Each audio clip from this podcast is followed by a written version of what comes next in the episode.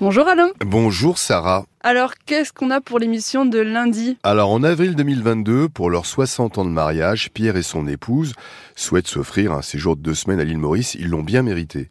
Mais Daniel, hélas, se bloque le dos la veille du départ et Pierre annule les vacances. Si l'assurance de sa carte bancaire lui a bien remboursé les billets d'avion et l'hôtel, la compagnie aérienne et l'agence de voyage refusent de lui rembourser les taxes aéroports alors que le couple n'a pas mis les pieds sur le tarmac. Il y a quand même tout de même pour 984 euros. On peut pas faire payer les taxes d'aéroport à quelqu'un qui ne prend pas l'avion tout simplement. Donc euh, il faut rendre les 984 euros. Nous avons également Muriel, elle passe par une conciergerie pour louer son appartement. Cette société lui trouve bien des locataires pendant cinq semaines, mais les loyers perçus ne lui sont toujours pas reversés.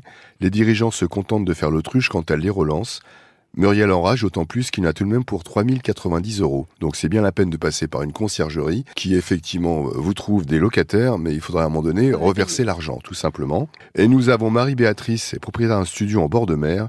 Elle passe par une grande plateforme de réservation pour le louer une partie de l'année, elle aussi, tu vois. Mais depuis l'été 2022, le site ne lui reverse pas ce qu'il lui doit pour 5 réservations, soit 2016 euros. On pourra dire que pour lundi, le thème c'est on me doit de l'argent, que cela soit pour euh, les taxes ou pour des loyers qui ne sont pas payés par des sites de réservation. Ne serait-ce pas le thème de l'émission? Eh oui, voilà, donc euh, on me doit de l'argent.